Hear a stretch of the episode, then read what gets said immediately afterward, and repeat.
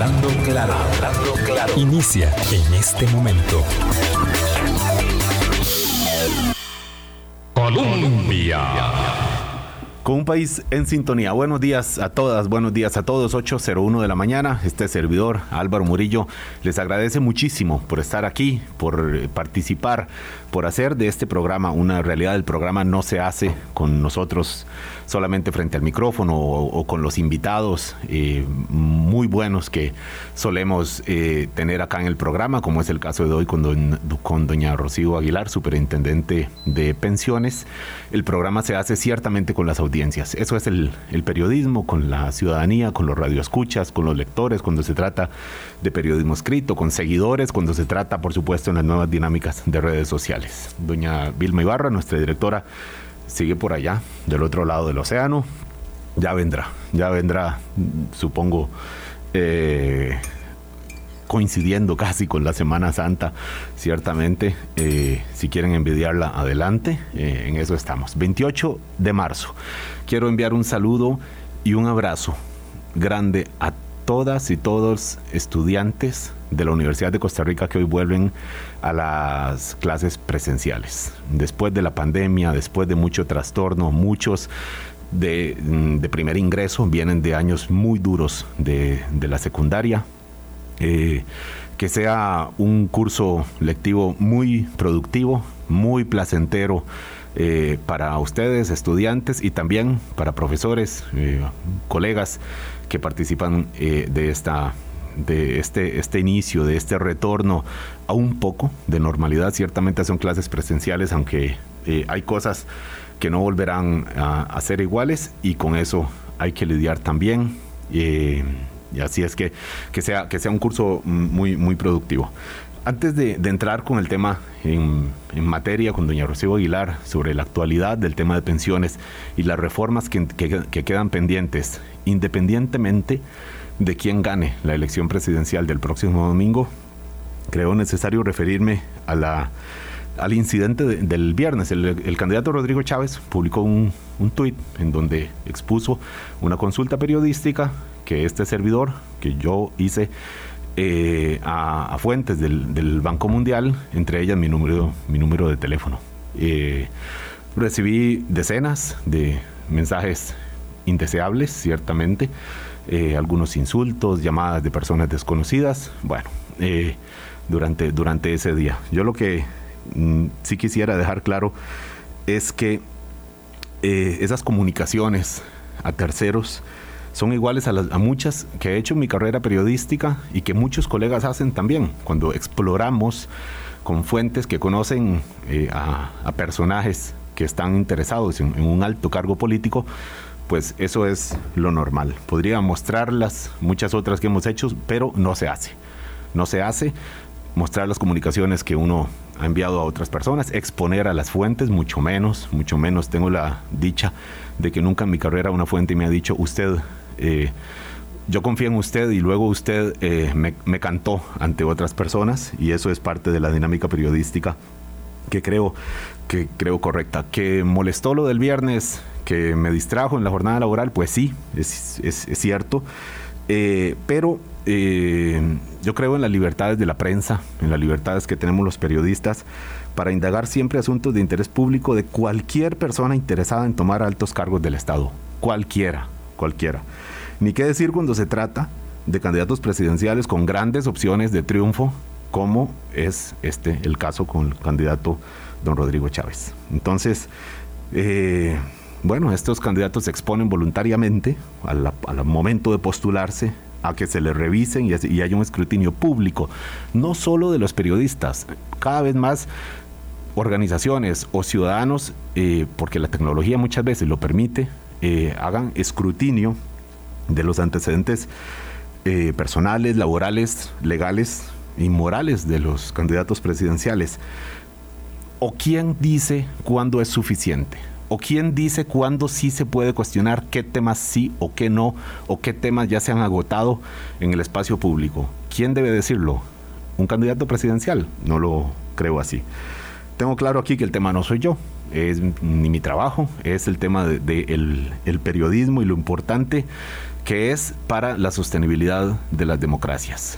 Periodismo bueno o malo, justo o no, tratamos de hacerlo eh, honesto, muchos colegas estoy seguro, y este país se precia de tener una amplia libertad de prensa.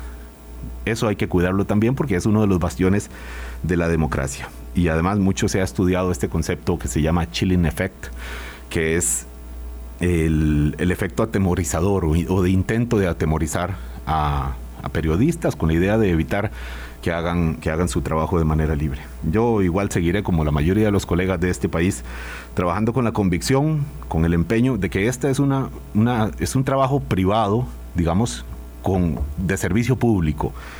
Eh, y ahí queda para el escrutinio ciudadano y gremial, sobre todo ciudadano, en realidad la valoración de, de este acto del viernes y lo que implique. Yo creo que aquí todos, cuando hacemos trabajo de exposición pública, nos retratamos y, ahí está para la valoración. En todo caso, de verdad quiero agradecer, y ya para terminar, muchísimo los mensajes de muchas personas colegas, mm, eh, público, conocidos, amigos, familiares, de verdad, eh, desconocidos, muchos ciertamente, muchos no los conozco, de apoyo en estos, en esto, bueno, en este fin de semana, por vía pública, por vía privada.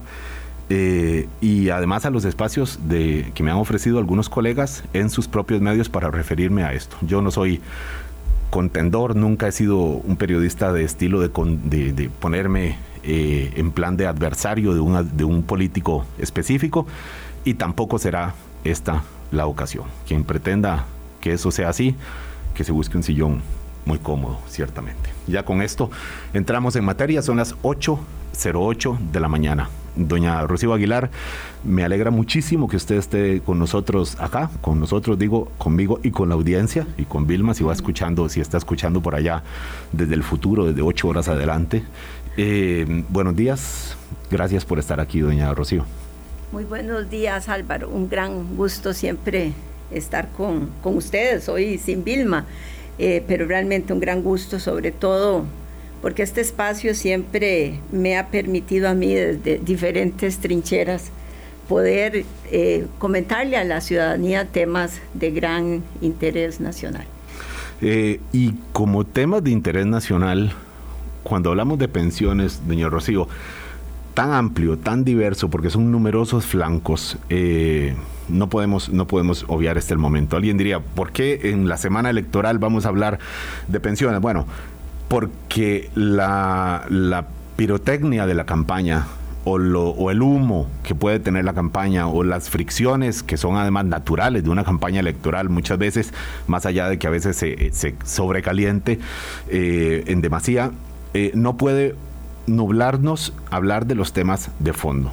algunos temas eh, que, quedarán ahí, como decíamos en la invitación, es como el, como el cuento de Monterrosa, eh, el dinosaurio, al despertar, el dinosaurio sigue ahí. O sea, el 4 de abril, cuando ya sepamos si nuestro próximo presidente se llamará don Rodrigo Chávez o don José María Figueres, los problemas seguirán exactamente igual de como están hoy cuando eh, sabemos que el presidente es don Carlos Alvarado hasta el próximo 8 de mayo. Y entonces cuando hablamos de las pensiones, que tiene que a su, a su vez que ver con el, con el empleo, porque así está mm, ligado casi de una manera eh, directa.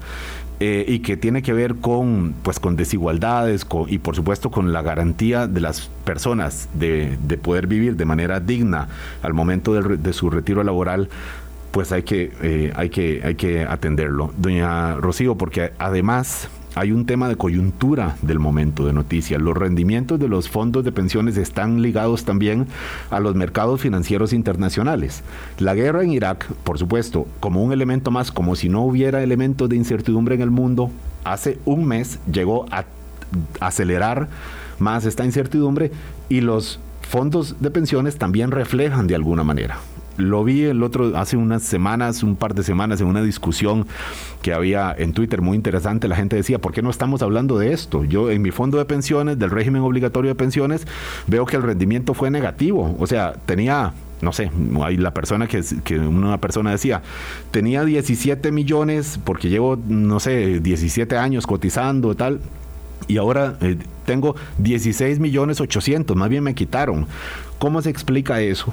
En este, en este momento porque no deja de dar nerviosismo, insisto, porque así está el mercado, porque así está el dólar, porque el dólar aquí y en el mundo, por supuesto. Eh, doña Rocío, ¿cuál es la situación actual de los fondos, de los rendimientos de los fondos de pensiones para efecto aquí en Costa Rica, que es lo que, lo que atendemos? Bueno, muchísimas gracias. Yo creo que para abordar este tema y dejar conectado algo mucho más eh, profundo, que es el, la, digamos, el sistema de pensiones, recordemos que Costa Rica tiene un régimen multipilar, un régimen básico que mayoritariamente administra la caja, que es IBM, aunque está acompañado de Poder Judicial y Magisterio. Uno, un segundo pilar, que es precisamente al que usted inicia refiriéndose, que es el ROP. El ROP nace a principios del, año, en el año 2000, básicamente, como una reforma de las más relevantes para poder, eh, digamos, hacia futuro, buscar cómo la gente podía recibir una pensión digna, que es básicamente lo que se trata al final del día, un sistema de pensiones. ¿Por qué? Porque el régimen básico que era y que es IBM no iba a no, era sostenible y no estaba haciendo las reformas que se requerían.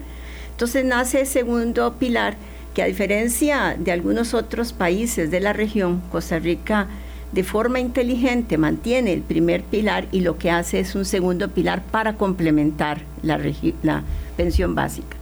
Entonces estamos hablando que son fondos destinados a complementar la, región, la, pensión básica, que a diferencia de lo que algunos creen que es un ahorro de libre disposición, es un ahorro que se genera de manera en cuentas individualizadas, pero tiene ese propósito. Los fondos que se recaudan son, a diferencia de IBM, que los puede usar para pagar pensiones en curso en algunas oportunidades, en este caso, cada ahorro está individualizado y pertenece a una persona.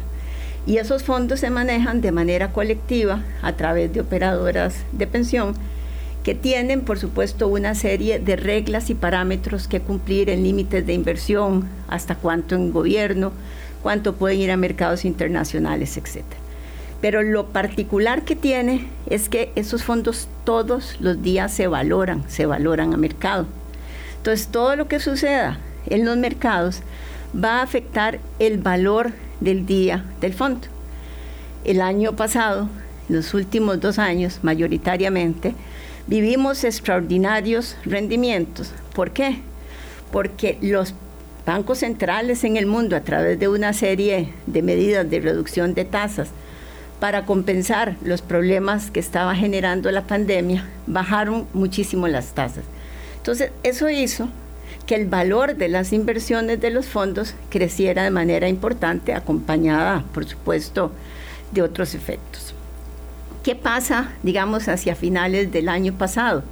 Empezamos, por un lado, a ver lo que son las crisis de logística y de contenedores, ya todos los problemas que se generaron a raíz de la pandemia, los bancos centrales, viendo la necesidad ante un incremento importante de la inflación, de subir tasas de interés y esto empieza a generar en los mercados, digamos, comportamientos diferentes a lo que habíamos visto en el pasado.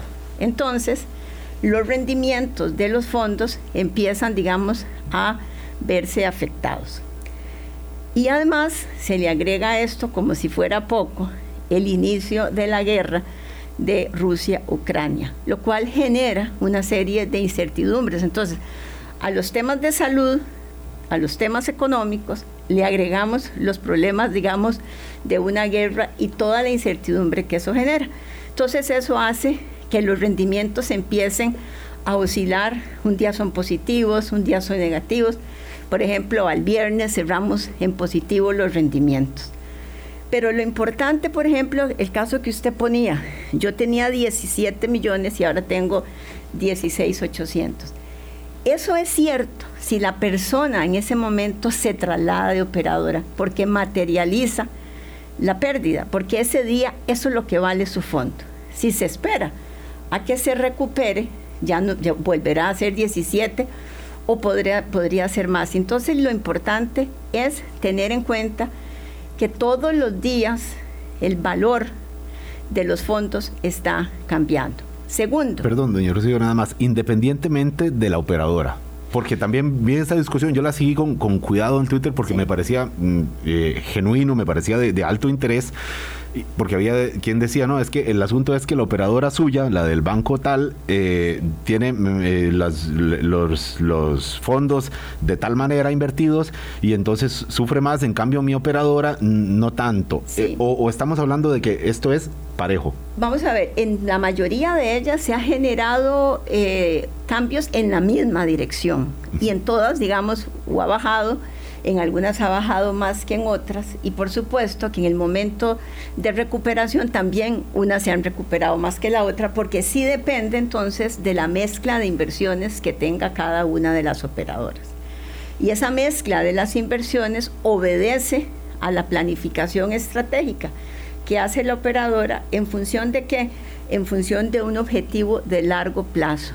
Los rendimientos no se pueden ver en el corto plazo, porque son fondos que están acumulados para retornarle a usted al final, digamos, o cuando reciba la pensión básica, un flujo para la vejez. Entonces, aquí lo importante es que yo no puedo comparar todos los días lo que pase.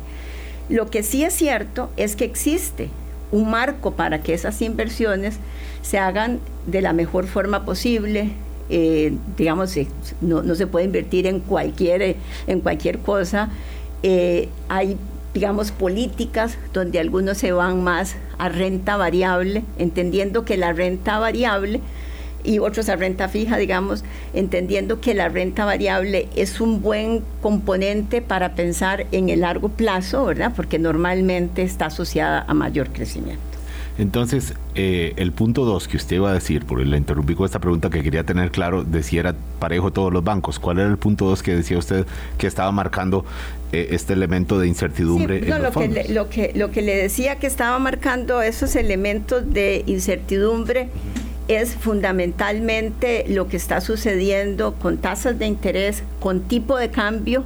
Entonces ahora resulta que una operadora que está más dolarizada, digamos, está recibiendo efectos positivos del tipo de cambio. Pero recordemos también que cuando el tipo de cambio bajó, recibió, digamos, efectos negativos. Entonces, aquí lo importante es recordar que los fondos de pensión son fondos para el largo plazo, que lo que interesa es la trayectoria, que lo que interesa es efectivamente la parte de los rendimientos no vistos cada día, sino más en largo plazo. Cuando vemos rendimientos históricos, o sea, si uno dice desde el primer día a la fecha, lo más importante es que han sido rendimientos reales, positivos. Cuando uno se fija en diferencias de un año a tres años, hay mayores diferencias entre una operadora y otra, pero cuando usted toma los rendimientos a 10 años plazo, por ejemplo, lo, ven más plazo, los rendimientos han sido bastante similares. ¿Puede decirle usted a los radioescuchas que estén tranquilos con su fondo de, pensiones, específicamente con, con, este, con el ROB? Con el ROP del que hemos hablado en los últimos dos años por intentos de, cambiar las, el marco en el, que, en el que se rige, puede usted decirle a la gente, mire, eh, bajó en este primer trimestre, eh, tuvimos dos años o, año y resto, me parece, de rendimientos altos. ¿Puede la gente estar tranquila? y digo, la gente que lamentablemente solo una parte de la gente tiene ROP. Sería genial, ideal que todas las personas estuvieran, obviamente, con un sistema de pensiones y que tuvieran de alguna forma esta, este, mm, eh, un, programa que cuando llegue la hora de pensionarse se los asegure. Lamentablemente no es así, pero quienes lo tienen pueden decir pueden sentirse tranquilos con lo que está pasando, doña Rocío? Sí, yo diría que primero no hay ninguna garantía que a futuro solo vamos a ver temas positivos, ¿verdad? De nuevo estamos frente a inversiones que van a estar sometidas a lo que suceda en los mercados, número uno. Número dos, sí es importante que todo el régimen de inversión es un régimen que está debidamente supervisado por la SUPEN y las operadoras no se pueden, por así decirlo, salir y, e invertir en instrumentos que están fuera de los que están permitidos. Si así lo hicieran, evidentemente serían sancionadas y serían responsables, además de... Eh, restituirle, digamos, a los, eh, a los afiliados.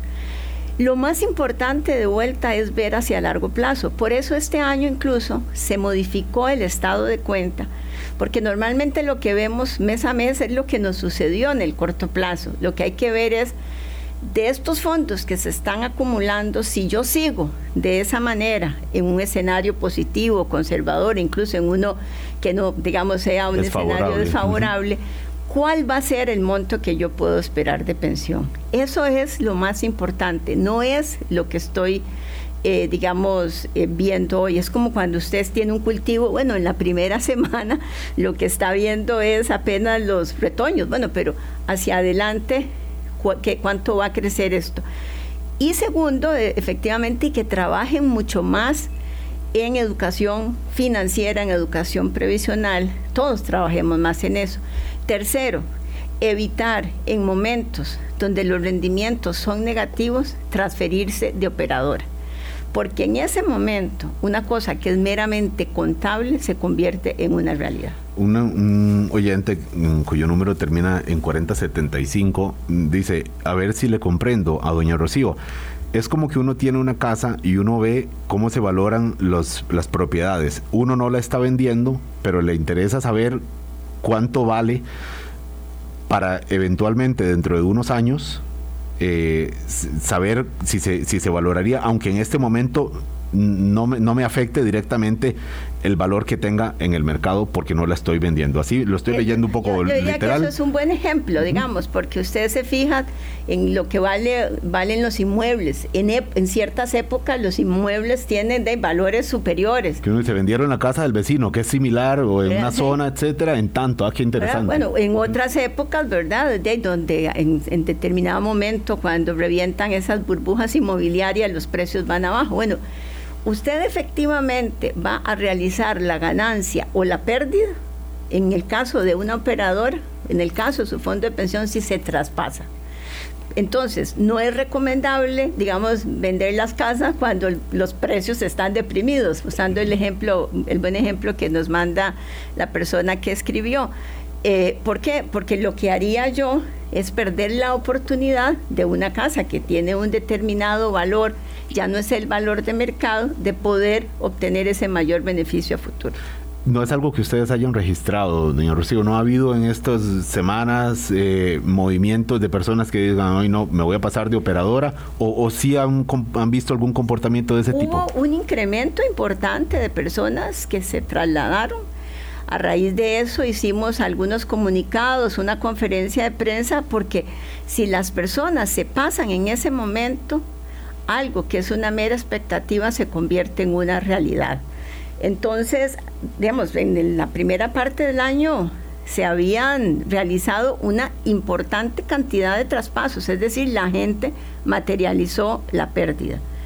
No es un momento, o no fue un momento oportuno para hacer el traspaso, porque efectivamente algo que era una expectativa dejó de ser una expectativa y se convirtió en una realidad. La persona del ejemplo, los 17 millones y 16 800, si hubiese hecho la transferencia o el se hubiera pasado en ese momento, materializa esa pérdida. Claro, claro. Así es, señor Recibo. Eh, esto, insisto, para quienes eh, tenemos el, la, dicha, mm, a veces el privilegio, socialmente hablando, de, poder cotizar a un fondo de pensión. Eh, considerando y yéndose más allá del, del ROP, en general, eh, las, eh, las, los fondos de pensiones, eh, más allá del ROP, están en una situación igual, tan susceptible a la incertidumbre y qué se puede esperar de aquí en adelante, porque bueno, decíamos en, en, el programa de la semana pasada con don Carlos Manuel Rodríguez, la guerra no acaba mañana, lamentablemente, y aunque acabara, que fuera lo deseable, eh, el, mercado está revuelto y habrá algún nuevo factor que se sume a estos que, siguen vigentes, eh, pandemia, problemas logísticos, eh, acomodos post-pandémicos de las economías internas, los manejos de las tasas de, las, de los bancos centrales. Entonces, en general, puede decirse qué de la colocación de los fondos de pensiones? ¿Cómo podría ser de ahora en adelante? ¿Estamos hablando de un nuevo terreno? Yo, yo diría que lo que el país tiene realmente que sentarse seriamente es a tener la discusión de un sistema nacional de pensiones que descanse en tres, digamos, valores importantes. Uno, la cobertura. Costa Rica efectivamente no solo tiene una población que está envejeciendo, sino aquella población que ya envejeció y que hoy está en pobreza porque carece de una pensión sea de un régimen contributivo o no contributivo. Ese es el, digamos, el reto de los más importantes que tenemos. El segundo es la sostenibilidad porque no se trata que todos estemos aportando solo para que hoy paguen pensiones, sino que tiene que ser un régimen que soporte. Que es la preocupación que tiene en el caso sobre todo los adultos de, de, edades medias. Así es. Entonces, el, digamos, el país tiene que sentarse a enfrentar esas reformas, por ejemplo, en temas de sostenibilidad la misma caja a raíz de su propio estudio actuarial y ya no en la vieja discusión si estaba bueno el que habían hecho o no, llegó a la conclusión de que las reservas iban a ser insuficientes efectivamente y que se requerían reformas. Ya no se podía seguir haciendo reformas a través de aumentos en la contribución, porque la contribución lo que nos ha llevado es a mayor informalidad en muchísimas ocasiones. Entonces hizo la reforma de, eliminar la, pensión anticipada y vean que es eliminar la pensión antes de los 65. Desde que el régimen de IBM nació allá por los 40, la edad de pensión era de 65. Cuando la gente vivía mucho menos de lo que vivimos ahora. Y para cada pensión que había que pagar, habían 30 trabajadores activos. Hoy hay más o menos 6 y de aquí al año 50 habrán escasamente dos y medio trabajadores. Señor Rocío, ah, eh, vamos a hacer un, corte aquí para poder entrar un poco más en cuál es entonces el, el reto urgente, quizás podemos usar el adjetivo que enfrentará la próxima administración y que no depende solamente del gobierno central, pero que sí mucho de la gestión y del impulso, eh, pues eh, sí recae sobre el Poder Ejecutivo que veremos renovado el próximo 8 de mayo en términos de pensiones. Eh, si por la víspera se saca el día, vamos a ver cómo, cómo será el día, si son las promesas que han hecho, la discusión, es parte de lo que vamos a preguntar ahora a doña Rocío Aguilar, superintendente de pensiones, 8.28 de la mañana y ya, ya venimos. Colombia. Con un país en sintonía, 8.31 de la mañana, doña Rocío Aguilar, superintendente de pensiones. Eh, ¿Qué cree usted para poder eh, concretar que tiene que ser? Mencionaba tres, eh, bueno, eh, digamos, las, tareas urgentes que tiene un, nuevo gobierno en temas de pensiones. ¿Cómo podemos concretar? Independientemente de lo que ha propuesto o ha mencionado don Rodrigo Chávez o don José María Figueres o sus respectivos equipos, que me parece no es mucho tampoco en términos de pensiones, eh, podemos concretar cuál es la, tarea urgente que le corresponda al Ejecutivo, señor Rocío, porque bueno, y al Ejecutivo y a su gestión con la Asamblea Legislativa, que por supuesto eh, finalmente eh, son los que tienen la potestad de cambiar las leyes. ¿Cuál, ¿Cuál es, doña Rocío? hay dos cosas que creo que es importante. Primero, el contexto que tenemos en pensiones de Costa Rica no difiere del resto del mundo. En primer lugar, tenemos... Ni para bien ni para mal. o sea, enfrentamos los mismos problemas. Un contexto demográfico, mayor envejecimiento, menor tasa de natalidad, un cambio en los mercados laborales que ha generado, digamos, eh, el emprendedurismo, cierta independencia, ya que el tema de que todos estábamos amarrados a una planilla va cambiando. Toda la transformación tecnológica y el impacto de eso en los empleos y en el caso nuestro de Costa Rica, además, la altísima informalidad.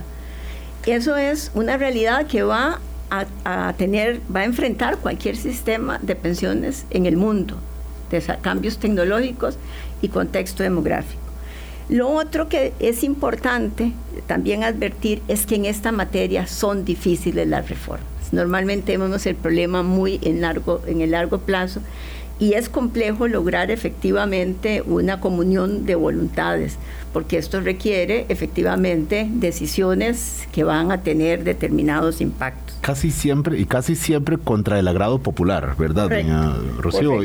Sin, sin, sin, querer decir que el agrado popular es bueno ni malo, pero casi siempre es la población diciendo, hay urgencias, no me vengan a mí con lo de hace, con lo que veremos en el 2060, de alguna manera. ¿verdad? Y entonces, por ejemplo, cuando uno ve la misma, digamos, el régimen de IBM en los últimos años lo que hizo fundamentalmente fue medidas que lejos de arreglar el problema lo iban a agravar. Digamos, la pensión anticipada es clásica, a pesar de que en los años 50 algunos actuarios advertían los problemas demográficos, que bueno, no es problema, la, realidad demográfica. Entonces, teniendo en consideración esta, ¿cómo logramos un sistema que, se, que dé cobertura cuando no todos vamos a estar, digamos, contribuyendo a través de una planilla.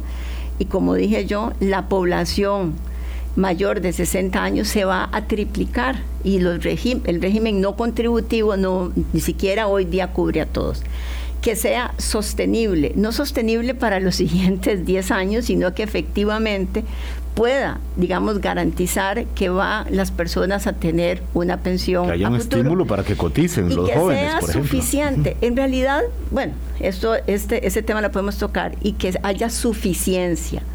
¿Cuánto debería ser la tasa de reemplazo, entendiendo por tasa de reemplazo el monto que yo recibo al momento en que me voy a retirar, que no va a ser igual, obviamente, al monto del último salario? Entonces, Teniendo en consideración esta, nosotros hemos empezado a conversar, en primer lugar, sobre la necesidad de generar una pensión básica universal, de tal manera que como Estado, todos los costarricenses que llegan a la edad, digamos, eh, de la edad que a la mayoría, a los 65 años, por ejemplo, tengan garantizado un ingreso mínimo digno y hemos diseñado a través de cómo se puede lograr esto, usando incluso algunos recursos que hoy día ya, digamos, existen a la contribución. Para hacer eso es importante entonces establecer lo que nosotros llamamos una especie de consejo de pensiones, donde se pueda discutir técnicamente cómo debería llevarse adelante ese proceso, porque efectivamente requiere de estudios demográficos, de estudios económicos, de cómo llevarlo adelante y que sea efectivamente desde ahí donde se generen las iniciativas para que se puedan transformar esas iniciativas en proyectos de ley. Básicamente una pensión básica universal eh, que se financiaría en parte con recursos que hoy recibe la caja, eh, y que también, digamos, con otros recursos, otros impuestos que existen hoy, que puedan venir a reforzar. Y sobre todo con la reducción del gasto que hoy día tienen las pensiones con cargo al presupuesto. Que recordemos que hay un monto importante, como el 2 y resto por ciento del Producto Interno Bruto, que hoy día se gasta en pensiones que se llaman con cargo al presupuesto, porque fueron del resultado de no haber de vuelta tomado decisiones oportunas no es hasta el año, hasta los noventas en que se cierra un sistema que pagaba pensiones a gente que no importaba la edad, sino ciertos años de trabajo, además por el 100%. Con 40 y resto de años. Sí, sí. Entonces... Pero, pero esto está en vías de extinción, doña. Sí, pero la última de esas pensiones se va a pagar casi al final de este siglo. Claro, cada vez, el, digamos, el gasto va a ser menor y más o menos por el año 30 ya, digamos, empieza a caer más. Entonces, lo que se logre ahorrar de ese gasto, que se pueda destinar para la creación de un fondo, de, digamos, de un fondo, ahí sí, no puede ser como se hizo con las pensiones en el pasado, que nunca, nunca se hizo el fondo. Entonces, por supuesto que cuando había que pagarlas, había que usar los fondos del presupuesto. Claro, con el monto de pensiones que se pagaba y con los beneficios, ni, ni creando el fondo hubiera sido suficiente. Pero ahí, digamos, esa es la discusión importante que el país tiene. que el país tiene o que debería tener, doña Rocío. No, no, que tiene desde hace años y que debería ya sentarse y, afrontarla. No, no, la, no, la, hemos tenido, ¿cree usted? ¿o sí? Por eso, porque los acuerdos en esa materia no son sencillos, pero tenemos realmente como país, como sociedad, si queremos seguir, digamos, defendiendo nuestro contrato social, efectivamente garantizarle a las personas que cuando lleguen a la edad de vejez van a tener un ingreso digno y poder sacar de la pobreza que hoy día se encuentran adultos mayores que, como dije, nunca lograron contribuir o no contribuyeron lo suficiente y no son, digamos, hoy día no los atiende el régimen no contributivo. Y ese problema lo único que va a hacer es que va a recrudecer hacia adelante. Claro, con una incidencia de pobreza en la población de más de 65 años sustantivamente mayor que la que tiene la generalidad de la población. Doña Rocío Aguilar, con nosotros hoy, son las 8.39. Al volver, adelanto la, pregunta. Una tiene que ver con, un con algo que ha propuesto un candidato y otra tiene que ver con algo que ha propuesto el otro. Eh, rebanar el régimen de el, el ROP de verdad en este contexto o eh, existen de verdad suficiente peso de lo que se ha llamado pensiones de lujo como para indicar que esto puede mover la flecha de las finanzas públicas de este país? Ya venimos, 8.40. Colombia. Con un país en sintonía, 8.41 de la mañana, doña Rocío Aguilar, un candidato presidencial, don José María Figueres, dice que en este contexto de, de aumento del costo de la vida, que conviene eh, mm, hacerle un recorte al ROP, a ese ahorro destinado para el momento de pensionarse. Eh, y dice, bueno, pues eh, rebanémosle, saquémosle una tajada que es casi el 30%, me parece que fue lo que propuso, para que se pueda disponer ya las personas que lo tienen. Y, bueno, y enfrenten de esa manera el, costo de la vida. hemos hablado en los últimos dos años de si echarle mano al ROP o si esto es un ahorro o si esto es un fondo de pensión, que obviamente el fondo de pensión es, es, un ahorro eh, para efectos del momento de jubilarse, pero ahora llega un candidato presidencial en este contexto duro para muchos hogares y eso suena bien para mucha población. ¿Cómo es la valoración suya, doña Rocío? eso, eso suena bien y de hecho algunos otros países, eh, de lo, por, por, digamos, temas políticos finalmente lo llevaron adelante y hoy día se arrepienten porque finalmente lo que están es destruyendo la posibilidad de que una persona reciba esa pensión digna a futuro. Eso es como decir, mire, dejemos de cotizar para el régimen de, enfermedad y nos ahorramos eso. Y en el momento en que tengamos la el primer problema, va a decir la caja, ah, yo no los puedo atender.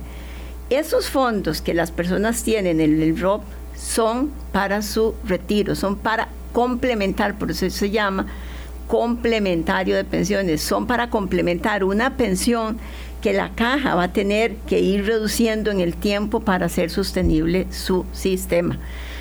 Eh, durante el inicio de la pandemia hubo discusiones profundas sobre el retiro del ROP.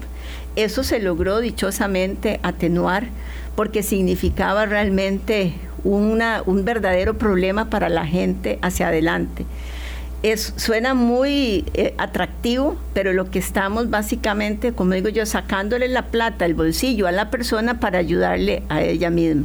Hay que buscar otras formas de, de, más bien de, de, cómo ayudamos y no puede ser usando su propio ahorro que está destinado a la pensión. Puede verse como una propuesta de contexto electoral que suena lindo para la población y que no necesariamente conveniente. Sí, suena, suena atractivo, pero realmente es totalmente inconveniente. El otro candidato, Rodrigo Chávez, eh, buena parte de su, de su campaña, sobre todo antes de la primera vuelta, mm, tal vez en esta eh, segunda parte de la campaña no tanto, pero sí eh, enfatizó mucho en vamos a eliminar las pensiones de lujo. Doña Rocío, es que, o sea, ¿Qué entender de una propuesta como esa cuando sabemos que ha habido eh, reformas para ir recortando dentro de lo posible y no de manera sencilla, porque obviamente cada quien pues defiende sus propios intereses, por más que sean privilegios. Eh, ¿Cómo, cómo, cómo entiende usted el tema concept, eh, el concepto pensiones de lujo en este momento? ¿Es realmente de verdad una, un, un, tema que mueva el indicador de las finanzas públicas? Vamos a ver, efectivamente el país, no, no ahora, ya tiene desde los noventas de hacer esfuerzos importantes por eliminar estas pensiones de lujo que nacen de lo que hablamos anteriormente, que pagaban el 100% del salario, que se pensionaban a 40 y resto de años. Es más, yo recibía... La fiesta de aquellos años. Yo recibía más años de pensión que los años por los que aportaba. O sea, para, para, ponerlo en ese, en ese contexto, y se han venido haciendo reformas de manera constante desde el año 92, donde nace el régimen transitorio de reparto, y se, digamos, se, se, se pone un alto en ese momento. Por supuesto que las personas que habían entrado antes de ese periodo son las que aún mantienen el derecho, pero con modificaciones legales posteriores, pensiones que son, digamos, las denominadas pensiones de lujo, se han rebajado con una contribución solidaria, es decir, yo mantengo el monto de la pensión, pero tengo una contribución solidaria y determinados impuestos. ¿Cuál es el límite de eso? Ese límite lo ha fijado la Sala Constitucional diciendo que esa reducción en la, en la pensión no puede superar un 50 a un 55%, amparada en un convenio de la OIT, aunque si usted se va al voto de la, de la sala, algún voto disidente dice que podría ser, creo que hasta el 60%. Pero lo cierto es que eso se ha venido haciendo de manera consistente. Eh, es que pensiones tiene como 14 o 20 leyes, ¿verdad? Y eso se ha venido corrigiendo. Se puede seguir haciendo cambios, pero marginalmente no van digamos, y se pueden y se deben seguir haciendo cambios, sobre todo para los beneficiarios de esas pensiones, pero no, no son ya, digamos, del orden de magnitud de las reformas que se han venido haciendo. No son un problema de finanzas públicas en este momento, digo, considerable. todo el sistema de pensiones es un problema para las finanzas públicas. En primer lugar, el déficit actuarial de IBM, no hablemos de las pensiones con cargo al presupuesto, el déficit actuarial de IBM que hace que menos de, la, de, la, de las pensiones que vamos a pagar estén financiadas son un problema para las finanzas públicas. Es más, el mayor riesgo fiscal de las finanzas públicas son las pensiones. Usted tiene el déficit número uno, el de la caja, el del Poder Judicial, que se amortiguó de manera importante con la reforma del 18, y uno que ya no es un riesgo, que es una realidad, que son las pensiones que estoy pagando con cargo al presupuesto. Claro, las pensiones son un factor eh, crítico en tema de finanzas públicas, pero las pensiones de lujo, o lo que hemos llamado pensiones eh, de lujo, lo, es también eh, específicamente eh, este, este nicho del tema de pensiones, doña Rocío. Bueno, hubiera sido deseable, por supuesto, que esas pensiones con cargo al presupuesto hoy día estuvieran financiadas. ¿Por qué? Porque siguen costándole a todos los costarricenses el pago de esa pensión y siempre va a resultar odioso que son pensiones de montos por los que ni siquiera llegaron digamos, se llegó a contribuir en muchas oportunidades. Pero como dije, lo que se pudo hacer en buena medida ya se hizo. Se pueden hacer ajustes adicionales, pero marginalmente son menores y es algo con lo que viviremos eh, casi que el resto de este siglo. Por eso hemos dicho de, hemos barrido el polvo debajo de la alfombra mucho tiempo y luego se hace un barrial. El mayor detonante, el mayor cambio que se hizo fue parar la hemorragia en el año 92. Y ahí fue una, realmente una decisión muy importante. Y ahí nace el régimen transitorio de reparto y entonces nace un nuevo sistema de pensiones para el magisterio, etcétera. Y el resto de los empleados públicos, quitando el magisterio, se van a partir de que, que, ingresaron después del 92, cotizan para IBM como el resto de los mortales cotizamos para IBM. Y ahí en IBM sí que no hay pensiones de lujo. Hay un tope máximo y, ya está. vamos a ver, no el concepto de pensiones de lujo, pero sí hay pensiones o hay, digamos, beneficios que superan el monto por el cual se contribuyó.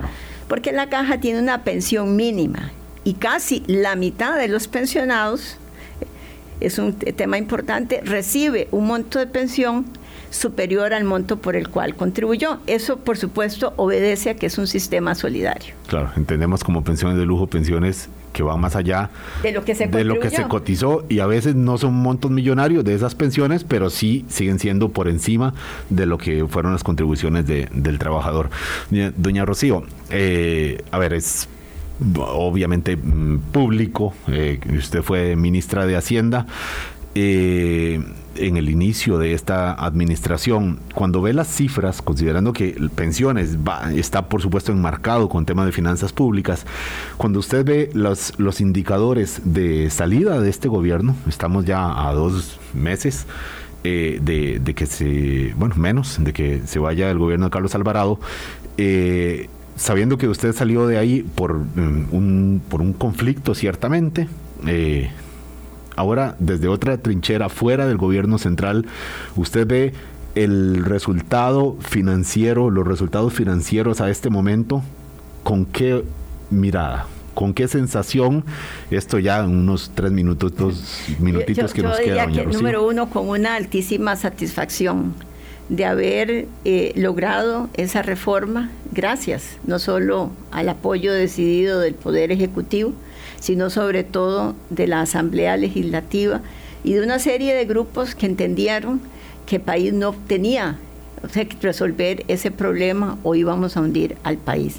Y una reforma que no era solo de más ingresos, sino una reforma que tenía prevista eh, la contención del gasto por todas las transformaciones que se hicieron en el capítulo de remuneraciones, pero sobre todo que tenía el ingrediente para asegurar que eso sucediera, que era la regla fiscal.